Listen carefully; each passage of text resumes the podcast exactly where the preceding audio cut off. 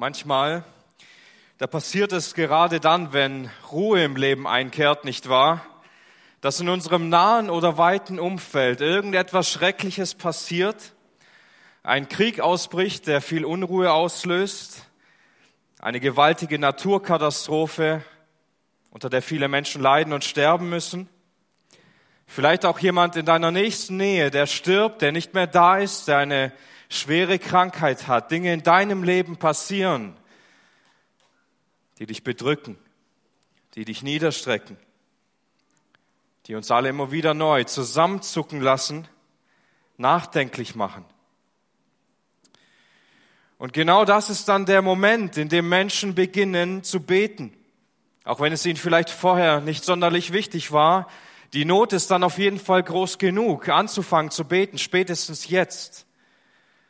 Und das ist auch der Grund, warum wir uns dann Fragen stellen wie, wenn es Gott wirklich gibt, warum lässt er sowas zu?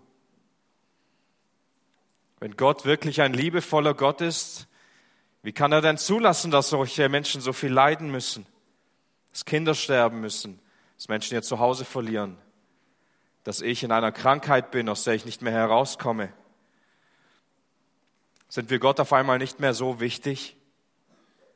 Versteht Gott nicht, wie es uns hier unten geht, was uns leiden lässt, was uns so schwer fällt?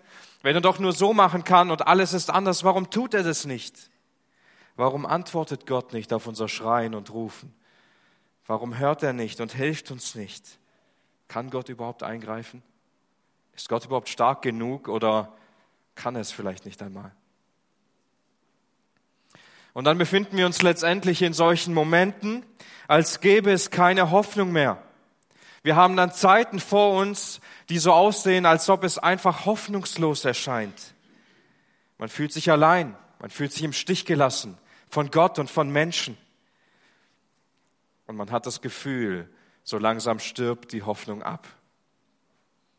Und so wollen wir uns heute mit einem Satz auseinandersetzen, wie ich auch diese Predigt übertitelt habe. Hoffen, wo keine Hoffnung ist. Warum ist das so wichtig, dass wir verstehen, selbst wenn es Zeiten gibt, die unglaublich dunkel sind, Zeiten, in denen wir das Gefühl haben, keine Hoffnung mehr zu haben, wir dennoch Hoffnung finden können in genau einer Sache. Das möchten wir heute gemeinsam untersuchen. Und wir wollen heute gleich einen Text lesen aus unserem derzeitigen Lieblingspropheten Habakkuk in Kapitel 1 ab Vers 5. Wenn ihr eine Bibel dabei habt, schlagt gerne einmal mit auf. Der Prophet Habakkuk, Kapitel 1, Abvers 5.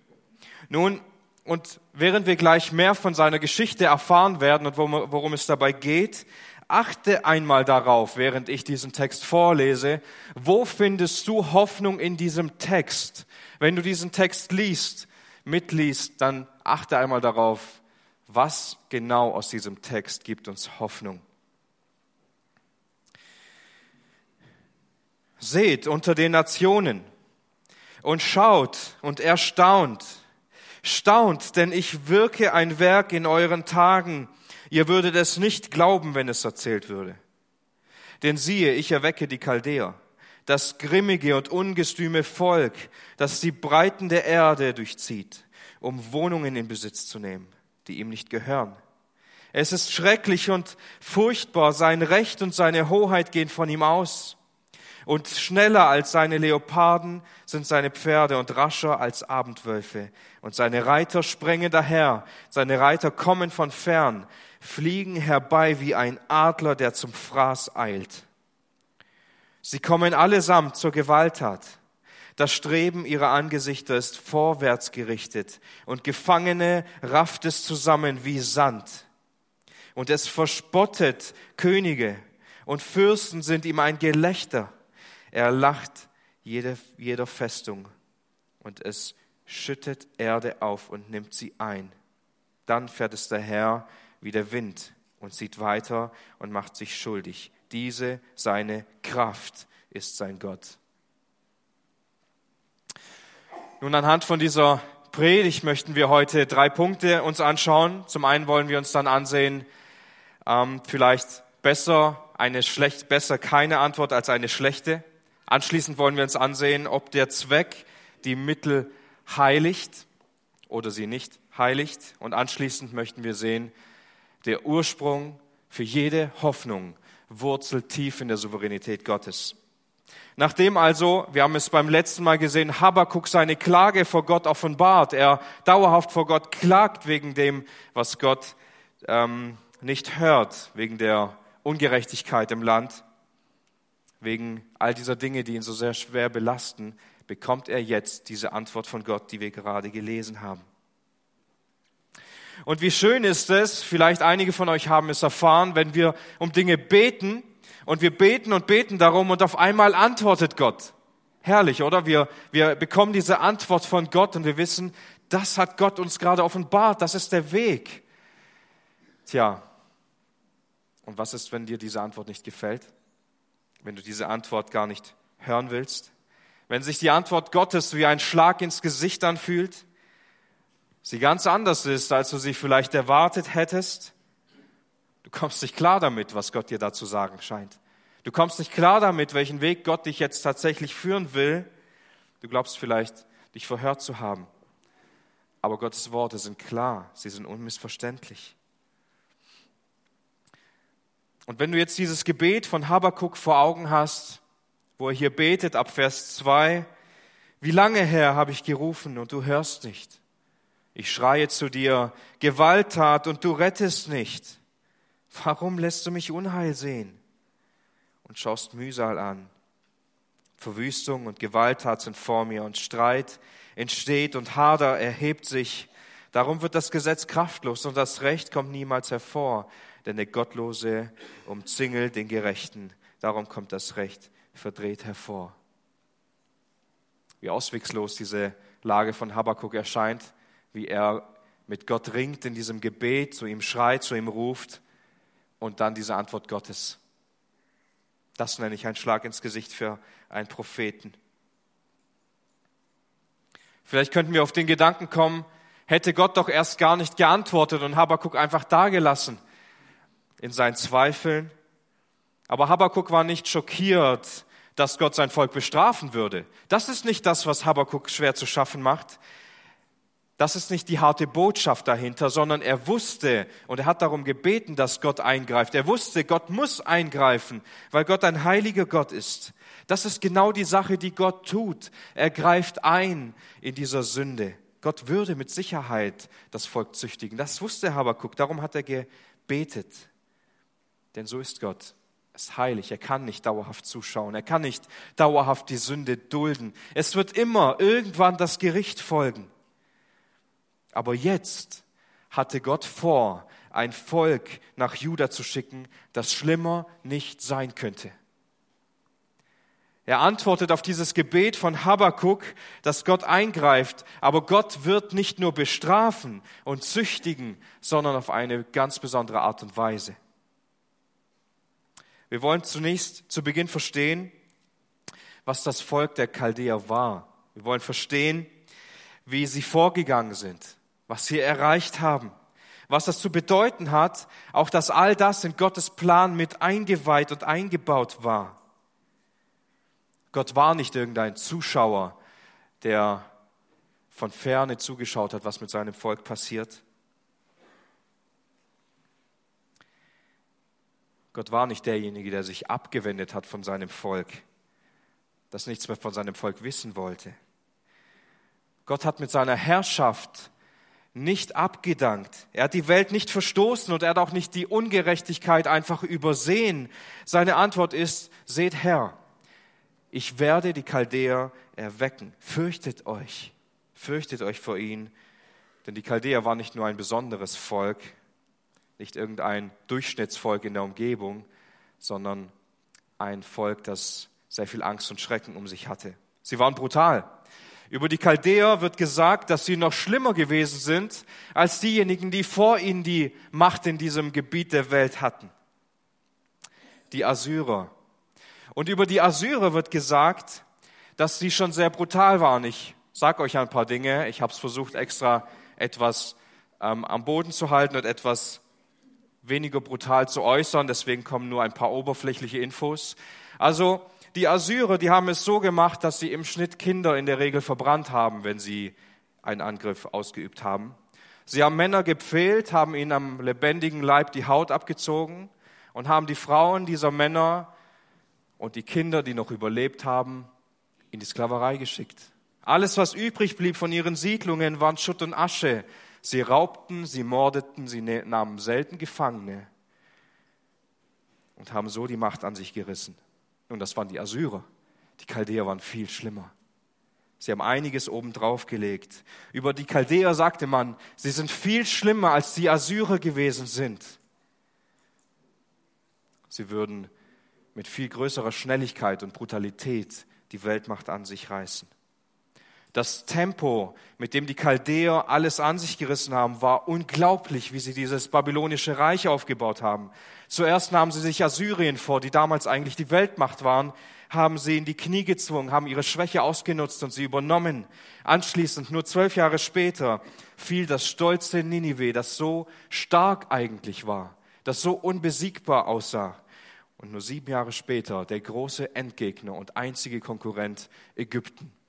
Keine große Schlacht. Sie wurden einfach überrannt. Sie wurden einfach überrannt, überwältigt und der ganzen Welt als Schauspiel offenbart. Und anschließend Kurze Zeit später wurde Jerusalem zerstört.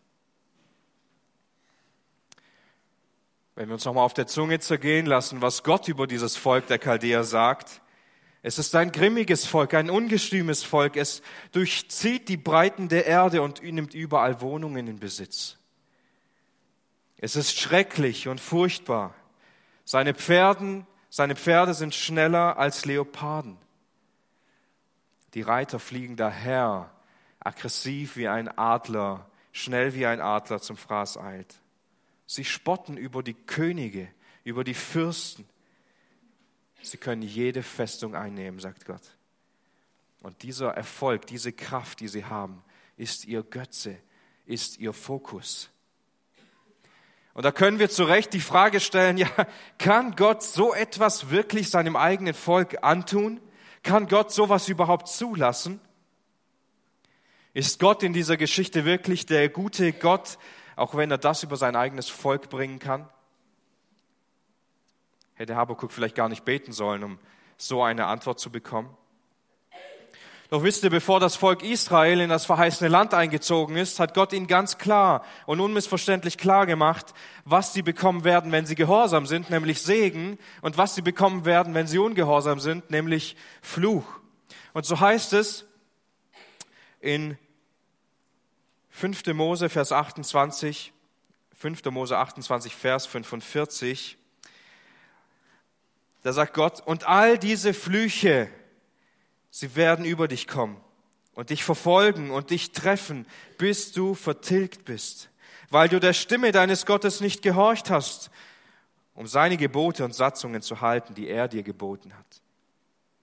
Also Gott, lässt sein Volk ganz klar wissen, was passieren wird, wenn sie untreu werden. Er, er macht es ihnen ganz klar. Es wird ein Fluch für euch folgen, wenn ihr ungehorsam seid, wenn ihr die Gebote nicht halten werdet, wenn ihr mich nicht lieben werdet. Und dann in Vers 49 sagt er, der Herr wird aus der Ferne vom Ende der Erde her eine Nation gegen dich herbeiführen, so wie der Adler fliegt. Eine Nation, deren Sprache du nicht verstehst, eine Nation harten Angesichts, die die Person des Greises nicht ansieht und sich des Knaben nicht erbarmt. Genau das hat Gott ihnen versprochen. Und wir sollten hier nicht den Fehler machen, einfach nur zu sagen, Gott hat es halt irgendwie zugelassen. Nein, Gott hat es nicht zugelassen, sondern Gott ist der Urheber dieser Geschichte. Er sagt, ich erwecke die Chaldäer, ich werde das aktiv mit euch tun.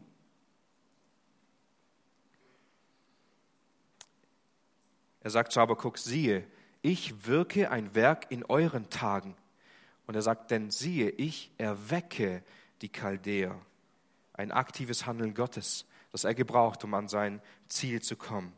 Und genau hier, auch wenn es gerade nicht so aussieht, finden wir den ersten Hoffnungsschimmer.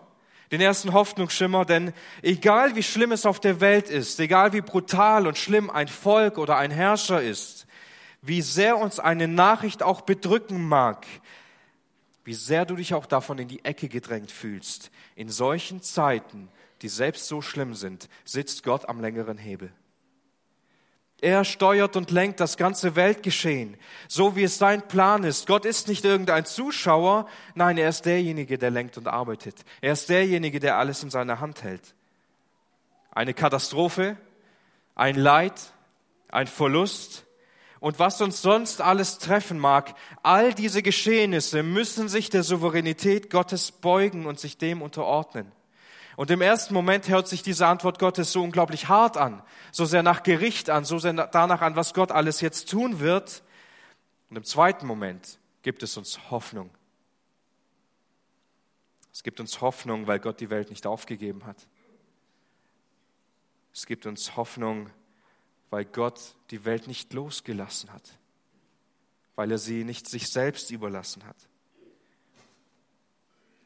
So böse auch Menschen sein mögen, so sehr die Sünde auch um uns herum schürt, verbrennt und alles kaputt macht, so sehr auch die Sünde in uns wachsen kann, Gottes Souveränität ist viel größer. Er ist mächtig in allem. Aber warum gebraucht Gott das Böse, um Gutes zu vollbringen? Das führt uns zum zweiten Punkt der Predigt. Der Zweck heiligt die Mittel oder heiligt nicht die Mittel.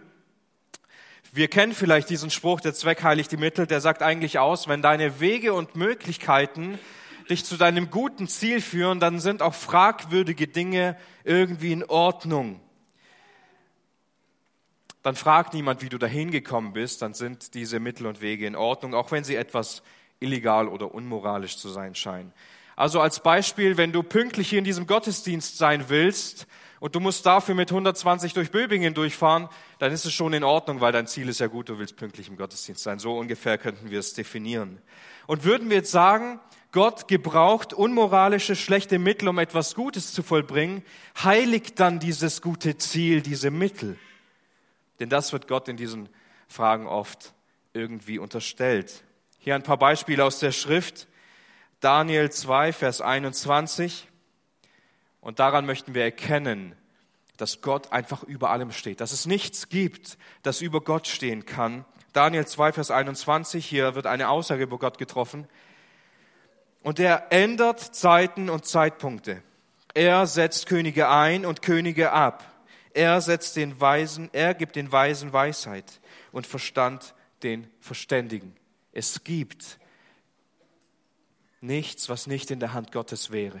Gott setzt Könige ein. Gott setzt Könige ab. Es ist alles in der Hand Gottes.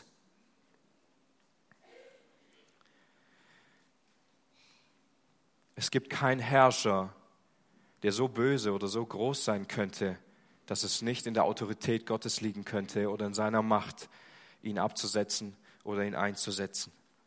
Denken wir an Jesaja 46, Vers 9 und 10. Die Kinder haben diesen Vers, einen wunderbaren Vers, erst auswendig gelernt in der Kinderstunde, deswegen kenne ich ihn jetzt auch. Erinnert euch an das Frühere und von der Urzeit her, dass ich Gott bin und sonst ist keiner. Dass ich Gott bin und keiner ist wie ich, der von Anfang an das Ende verkündige. Und von Alters her, was noch nicht geschehen ist, der ich spreche, mein Ratschluss soll zustande kommen und all mein Wohlgefallen werde ich tun. Gottes Plan ist über jedem anderen Plan, den es gibt. Und niemand kann Gott dafür irgendwie zur Rechenschaft ziehen. Gott kann Dinge tun, die er tun will. Der muss sich nicht vor uns dafür rechtfertigen. Diese Erkenntnis, dass Gott über allem ist, die steht fest. Jesaja 45, Vers 9. Wehe dem, der mit seinem Schöpfer hadert. Eine Scherbe unter irdenen Scherben. Spricht wohl der Ton zu seinem Töpfer, was machst du? Oder ein Werk, er hat keine Hände. Wir können nicht einfach zu Gott gehen und sagen, Gott, das darfst du nicht tun. Was machst du da? Anders wäre es viel besser. Und die Frage, die sich dabei stellt, ja, okay, Gott hat alles in seiner Hand, aber kann Gott auch böse Dinge haben in seinem Plan? Nun, als Josef sein Leben reflektiert mit seinen Brüdern, Nach dem Tod des Vaters haben die Brüder etwas Angst bekommen und wollen ihm nochmal sagen, gell, der Vater hat gesagt, du sollst uns auf jeden Fall vergeben, äh, wir erinnern dich nur nochmal dran, so nach dem Motto. Und er sagt dann zu ihnen in 1. Mose 50, Vers 19, fürchtet euch nicht, bin ich denn an Gottes Stadt? Ihr hattet zwar Böses gegen mich im Gesinn, Gott aber hat es im, im Sinn, es gut zu machen, damit er täte, wie es an dem Tag ist, um ein großes Volk am Leben zu erhalten. Also was wir darin sehen, ist eigentlich ganz klar. Die Brüder von Josef, die hatten Böses gegen ihn im Sinn. Und hier heißt es nicht, und Gott hat es dann irgendwann so zum Guten verwandelt, sondern hier heißt es im Original, ihr hattet Böses im Sinn, Gott hatte Gutes im Sinn, mit dem gleichen, was sie getan hatten. Gott hatte im Sinn, ein Volk zu retten. Gott hat im Sinn, eine Nation zum Überleben zu bewegen durch diese Hungersnot hindurch. Aber er hat all das Böse von diesen Brüdern von Josef gebraucht, um Josef dorthin zu führen. Denken wir einmal an Hiob. Wusste Gott nicht, was Hiob alles widerfahren würde? Doch, er hat es ganz genau mit dem Satan abgesprochen. Er hat sogar die Initiative in dem Gespräch ergriffen. Hiob verlor alle Dinge. Er verlor seine Kinder, sein Besitz, sein Reichtum, viele Knechte. Und wozu hat Gott all dieses Böse in Hiob seinem Leben gebraucht, damit Hiob ein herrlicheres Bild von Gott bekommen könnte. Und Gott steht so weit über all dem, dass sogar der Satan, der dachte, er kämpft jetzt gegen Gott und er wird diesen Kampf gewinnen, ihn am Ende sogar noch damit verherrlicht. Wir können die Bibel lesen und können viele Beispiele dafür finden, wo Gott böse Dinge gebraucht, aktiv, um Gutes hervorgehen zu lassen. Das macht ihn im gleichen Moment aber nicht zum Urheber dieser Sünde. Gott hat das Volk der Chaldeer nicht böse gemacht. Er hat ihnen nicht eine besondere Bosheit oder Brutalität ins Herz hineingegeben, aber er gebraucht sie innerhalb von seinem Plan. Das ändert nicht die Güte Gottes. Der Zweck heiligt nicht die Mittel. Die Boshaftigkeit der Chaldeer ist nicht in Ordnung. Das sehen wir daran, dass Gott sie auch später strafen musste. Aber Gott gebraucht sie, um seinen Plan zu vollbringen. Und wenn wir das nun auf unsere Weltgeschichte anwenden, gab es nicht viele Zeiten, wo wir sagen würden, oh ja, die Zeiten schienen sehr gottlos. Die Zeiten schienen uns sehr böse. Denken wir nicht an den Zweiten Weltkrieg, wo so viele Menschen sterben mussten, so viele bösen Machthaber an der Welt Geschichte herumgeschraubt haben.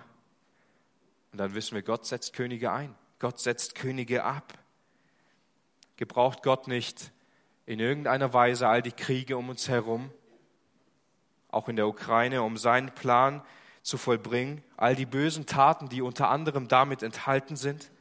Gebraucht Gott nicht ein Erdbeben in der Türkei und Syrien, um etwas zu bezwecken? All das sind die Pläne Gottes und da sind böse Dinge drin enthalten. Aber wozu tut er es? Um seinen Plan zu vollbringen. Und das scheint uns in erster Linie nicht wirklich Hoffnung zu vermitteln, nicht wahr? Wie soll das in uns tiefe Hoffnung bewirken, wenn ich zwar weiß, dass Gott irgendwelche Pläne hat und diese Dinge zwar tut, aber in uns dadurch vielmehr oft Verzweiflung und Niedergeschlagenheit bewirkt wird. Daher wollen wir uns vor allem diesen dritten Punkt anschauen. Der Ursprung für jede Hoffnung wurzelt tief in der Souveränität Gottes. Nun, warum ist die Quelle oder warum beschreibe ich den Ursprung und die Quelle nicht eher in der Liebe oder in der Güte Gottes? Nun, wir finden nicht immer Hoffnung darin, weil wir diese Liebe Gottes in unserem Leben verspüren oder seine Güte in jedem Punkt. Es gibt auch sehr harte Zeiten, die wir gerade auch vielleicht erleben, wo wir immer wieder das nicht so sehen können. Wir nicht immer dieses Gefühl von Liebe und Geborgenheit bei Gott finden, sondern wir fühlen uns zu ihm distanziert, entfernt und das Böse scheint die Überhand zu haben.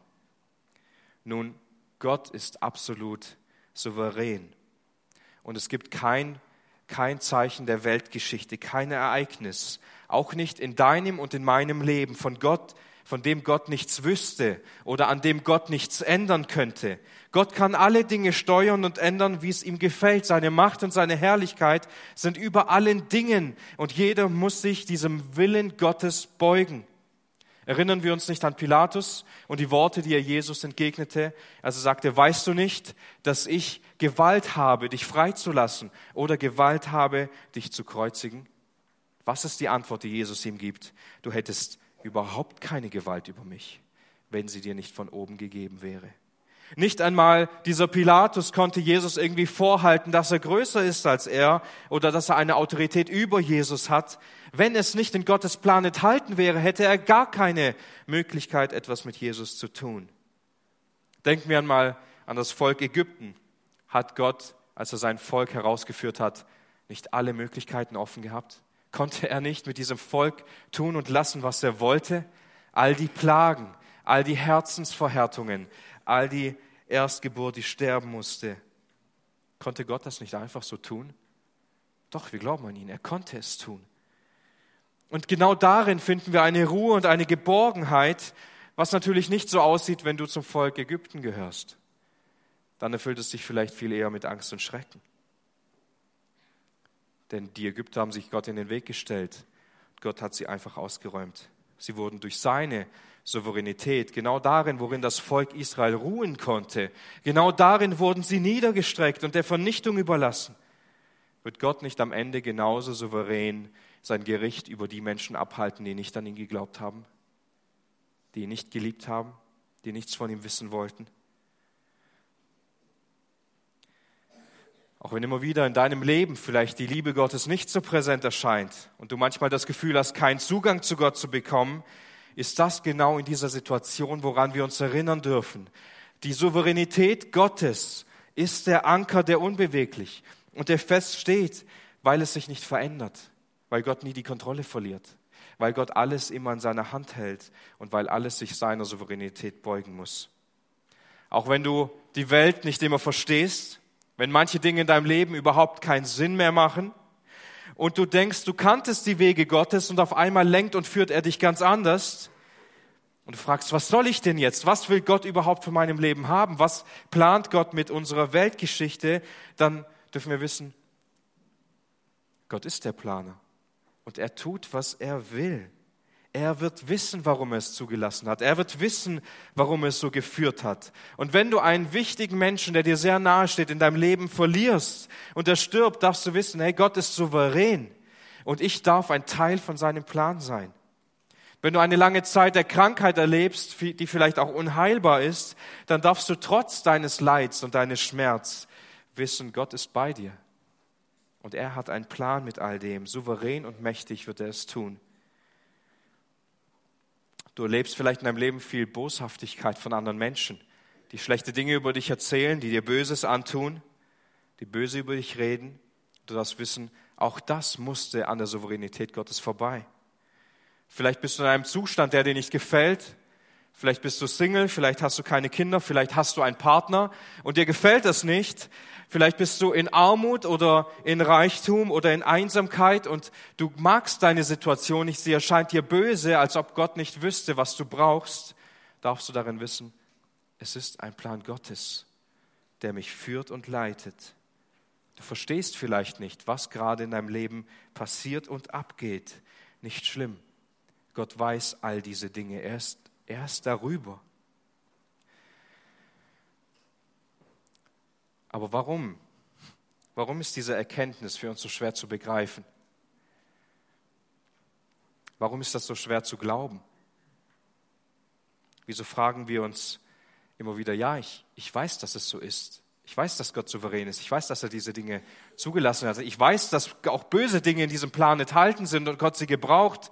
Aber warum kann ich das nicht so einfach glauben oder akzeptieren, wenn ich mitten in dieser Situation bin? Der Prediger vorne, der kann das einfach sagen. Vertrau Gott und seiner Souveränität und alles andere ist irgendwie egal. Warum können wir nicht einfach Verluste hinnehmen? Warum können wir nicht einfach schwere Zeiten durchgehen unter dem Aspekt, dass Gott alle Dinge weiß und tut? Wir können es nicht einfach akzeptieren, dass Gottes Plan gut ist. Warum ist das so? Es ist so, weil du und ich gerne Geschichte schreiben würden. Wir würden unsere Geschichte viel lieber selbst definieren, weil wir selber wissen oder meinen zu wissen, was gut für uns wäre, was nützlich ist. Aber das tun wir nicht. Das ist eine Lüge, hinter der wir uns verstecken. Und dann sind wir so deprimiert und niedergeschlagen, weil unsere Geschichte gescheitert ist, weil es anders gekommen ist, als wir gewollt haben, weil Gott uns einen Strich durch die Rechnung gemacht hat. Und das können wir nicht so einfach akzeptieren. Dann gehen wir als Ton zum Töpfer und sagen, was machst du da?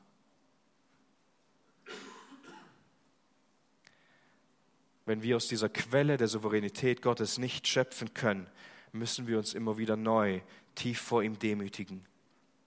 Wenn wir denken, dass wir Gott zu sagen haben, wie unsere Geschichte laufen muss, wie er was tun soll, dann versuchen wir, die Souveränität Gottes an uns zu reißen und unterstellen diesem souveränen Gott und Herrscher, dass er etwas falsch gemacht hat, dass er einen Fehler gemacht hat, aber wenn Gott über allem regiert und alle Dinge weiß und wir überzeugt sind, dass alles sicher in seiner Hand ist und es klar darin liegt und es ihm nicht aus den Fingern gleiten wird, dann können wir uns darin freuen.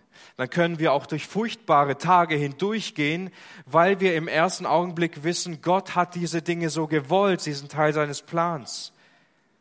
Der Herr hat es gegeben und der Herr hat es genommen und alle seine Wege sind gerecht. Gelobt sei der Name des Herrn. Wir kommen immer wieder zurück zu diesem Anker der Sicherheit, zu der Souveränität Gottes. Gott tut diese Dinge mit einer Absicht. Wie groß ist diese Hoffnung, die genau darin liegt? Es gibt keine Sache, die für Gott zu groß ist. Es bedeutet auch, dass es niemals einen Feind geben wird, der zu stark für Gott ist. Einen Feind, den Gott nicht bezwingen könnte. Es bedeutet auch, dass es keinen Unfall geben kann, den Gott nicht irgendwie verhindern könnte. Kein Unheil in deinem Leben passieren kann, dem Gott nicht zugestimmt hat. Aber es kann dir auch nichts Gutes passieren, das Gott nicht gewollt hat. Du kannst auch keinen Segen erleben, den Gott nicht für dich vorgesehen hat. Das gilt für böse Dinge wie auch für gute Dinge. Wir können diese Liste an Beispielen weiterführen und kommen immer wieder neu ins Staunen darüber, wie groß Gott ist. Gott zerschlägt regelmäßig unsere Pläne, er schreibt regelmäßig unsere Geschichte um, damit wir immer wieder neu in seine Souveränität hineingeführt werden, gedemütigt werden unter dem Wesen Gottes und andererseits, wohin gelangen, eine bessere Geschichte zu erzählen. Wir können seine Geschichte erzählen. Die Geschichte, die er schreibt, die Geschichte, die er führt, und manches sieht in unseren Augen nicht so toll aus, aber am Ende werden wir tief gedemütigt und kommen in Staunen darüber, wie Gott in unser Leben eingreift. Und so will ich uns ermutigen, über eine Geschichte nachzudenken, die so klar von der Souveränität Gottes zeugt, genau unter diesem Aspekt, dass Gott Geschichte schreibt, viel besser, als wir sie schreiben würden. Dieses Beispiel wollen wir anhand von dem schönsten Beispiel sehen, Jesus Christus. Vielleicht glaubst du noch nicht ganz von dem, wovon ich gerade rede, dass Gott böse Dinge gebraucht, um sein Ziel zu vollbringen und es in seiner Hand liegt. Aber an Jesus, Jesus war ja vollkommen gut, oder? Es war ein rein guter Plan, den Gott hier hatte. Jesus hat nicht gesündigt, er hat nichts Böses getan, er hat in Reinheit vor Gott und vor Gott und mit Gott gelebt. Sogar der Teufel konnte ihn in der Wüste nicht zur Sünde verleiten. Er ist vollkommen rein und makellos und herrlich. Aber inwiefern ist jetzt Böses in diesem Plan enthalten? Nun, da ist einiges Böses, nur wir blenden es aus, weil wir es sind. Schau dir die Menschen um Jesus herum an, die um ihn herum gelebt haben. Schau dir die Menschen an, wie sie ihn verachtet haben, wie sie ihn misshandelt haben, wie sie ihn verspottet haben, wie sie ihn geschlagen und angespuckt haben. Sie haben sich über den Sohn Gottes erhoben. Sie haben über ihn gelästert. Und da können wir uns zu Recht die Frage stellen, wie kann Gott so etwas Böses zulassen, das seinem Sohn widerfahren soll, der keine Sünde hat? Wisst ihr, die Sünden, die dort auf Golgatha die Menschen auf sich geladen haben, waren viel schlimmer als die Sünden Hitlers, waren viel schlimmer als die ganzen Kriegsverbrechen, von denen wir hören und lesen, denn sie haben sich nicht über andere Menschen erhoben, sondern sie haben sich über den Sohn Gottes erhoben. Sie haben Gott ins Gesicht gespuckt.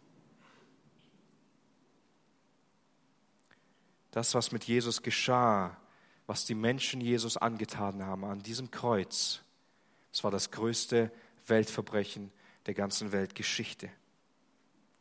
Immer wieder werden Menschen zu Unrecht verurteilt, bekommen eine Entschädigung dafür, aber es ist noch nie ein Mensch wegen Unschuld gestorben.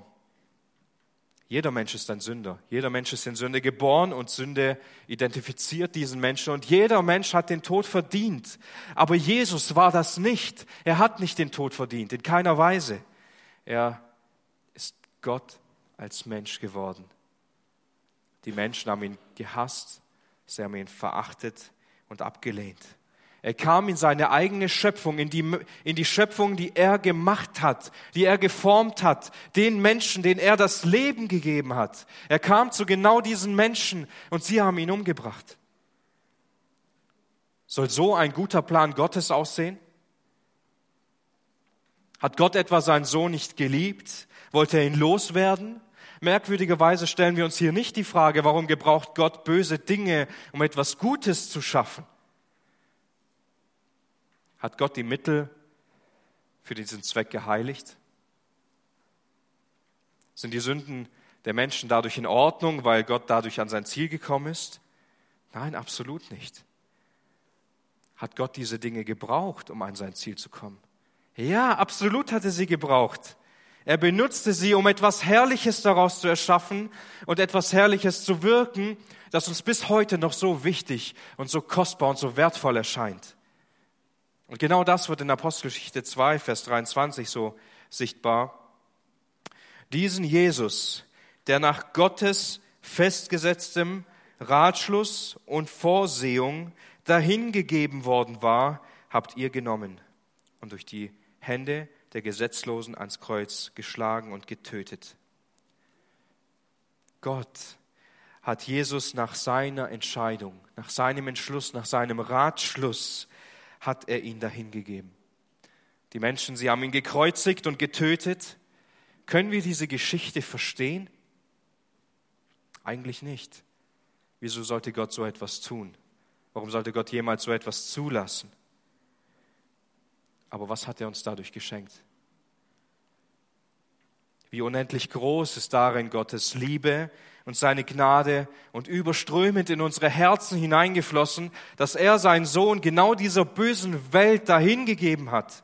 Bewirkt das nicht in uns ein tiefes Maß an Hoffnung? Gebraucht Gott nicht diese Dinge eben darin, uns zu zeigen, wie treu und zuverlässig er ist? Wie, wie, wie ein großer Reichtum und eine große Tiefe innerhalb seiner Souveränität ruht und wurzelt? Selbst wenn wir diese Hoffnung vor uns scheinbar nicht sehen können. Wie groß muss der Schmerz Gottes gewesen sein, seinen Sohn dort hängen zu sehen, die Sünde, den Spott, den Hohn, die Missachtung, der Hass. Aber Gott gebraucht diese Dinge, um Geschichte zu schreiben, um Geschichte zu deuten, einen Weg zu schaffen, durch den wir Rettung bekommen können. Aber was ist mit dir? Was ist deine Geschichte? Jeder von uns hat letztendlich diese Not in sich, eine Trennung zu Gott zu haben. Und jeder geht anders damit um. Entweder landest du irgendwann in einer tiefen Depression, weil Dinge nicht so laufen, wie du es dir vorstellst, oder du lebst in dem größten Selbstbetrug der Menschheit, dass du denkst, dir würde es doch auch ohne Gott gut gehen. Aber jeder von uns wird genau darin scheitern. Du redest dir ein, dass du alles im Griff hast, oder du redest dir ein, dass nichts im Griff ist weil andere nicht tun, was du sagst. Fakt ist, jeder Plan, jede Geschichte, die du dir aufgeschrieben hast, sie wird scheitern. Du wirst versagen. Du kannst dieses Spiel nicht gewinnen. Du kannst nur verlieren. Jeden Weg, den du dir aufbaust, du wirst darin scheitern. Du wirst in dein eigenes Verderben laufen und am Ende musst du dir eingestehen, dass dein Plan und dein Weg nichts Wertvolles an sich hatte nichts Gutes oder Tiefes in sich trägt. Und so müssen wir uns alle eingestehen, dass unser eigener Weg, unser eigener Plan eine Geschichte des Desasters ist, einer Katastrophe, ein Leben ohne Licht und ohne Hoffnung. Wenn der souveräne Gott nicht in dein und mein Leben eingreift und unsere Geschichte umschreibt. Wenn er nicht unser Anker in der Not wird, dann sterben wir in unserer eigenen Geschichte. Es ist ein Trauerspiel. Wir, wir haben ihn nicht gewünscht, genauso wie die anderen Menschen nicht gewollt, nicht gesucht. Wir haben ihn nicht gewünscht. Wir wollten unseren eigenen Weg gehen. Wir wollten ohne Gott leben. Wir wollten von all dem nichts wissen. Wir sind in unserem eigenen Königreich unterwegs gewesen, gewesen, aber in dieser Geschichte werden wir ohne Gott sterben, für immer. Wir haben all diese Dinge auch nicht gewollt, aber Gott hat diese Geschichte in meinem Leben umgeschrieben. Und ich hoffe auch in deinem. Er wollte meine Geschichte nicht so stehen lassen, wie ich sie für mich gewünscht hatte, wie sie in meinen Augen gut war, sondern er hat sie umgeschrieben. Er hat böse Dinge gebraucht, um seinen Sohn zu opfern. Und das bin ich und das bist du. Und diese Menschen, die den Sohn Gottes umgebracht haben, die ihn gefoltert, misshandelt und getötet haben, genau das haben auch wir mit unserer Gesinnung. Wir sind die gleichen Menschen. Und diese hat er gebraucht, um eine neue Geschichte zu schreiben. Eine erlösende Geschichte eine heilende Geschichte, eine Geschichte, die ihn verherrlicht und die ihn ehrt, eine Geschichte, durch die du und ich letztendlich gerettet werden können. Nun, wenn wir Dinge in unserem Leben nun erfahren, die böse und schlecht für uns wirken, die wir nicht haben wollen, dann sollten wir daran denken, Gottes Geschichte endet nie mit diesen bösen Dingen aber er gebraucht sie, um etwas Wundervolles zu wirken. Und dann dürfen wir in diesen Zeiten daran denken, dass Gott am längeren Hebel sitzt.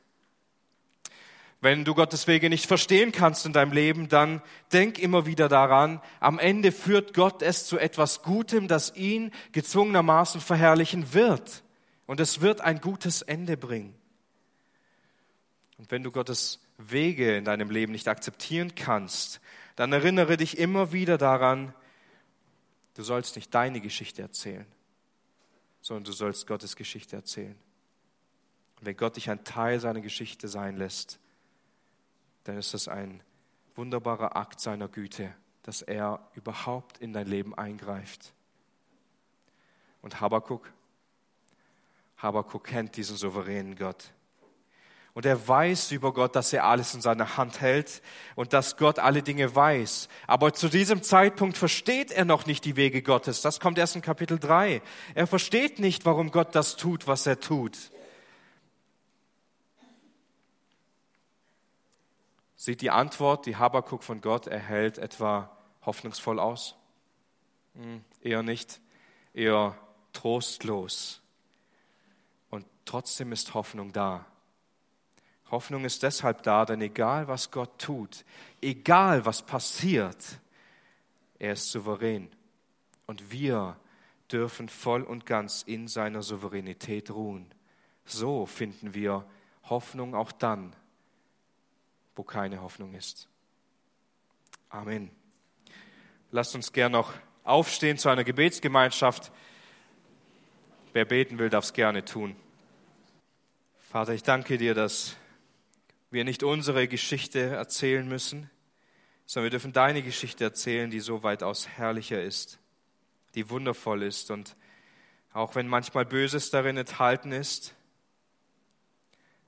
wofür du nicht verantwortlich bist, dass dieses Böse existiert, aber du gebrauchst es souverän in deinem Plan, um Herrliches daraus zu erschaffen. Und so waren wir einst diese Gegenstände, die Menschen, die Böse in sich und von sich aus waren und du hast uns gebraucht, um deinen Sohn ans Kreuz zu schlagen. Und jetzt dürfen wir durch ihn leben. Genau daran sehen wir, wie wundervoll deine Wege sind. Und so hilf uns, diese Erkenntnis im Herzen zu tragen, in deiner Souveränität Hoffnung zu finden, wo wir vielleicht hoffnungslos sind, wo wir trostlos sind wo wir niedergeschlagen sind, dass wir durch dein Wesen, wer du bist, immer wieder neu ermutigt und gestärkt werden, dass deine Wege besser sind als unsere Wege. Und wir möchten dich loben und preisen dafür, dass du über allem bist. Und Herr, verherrliche du dich in uns und durch uns. Amen.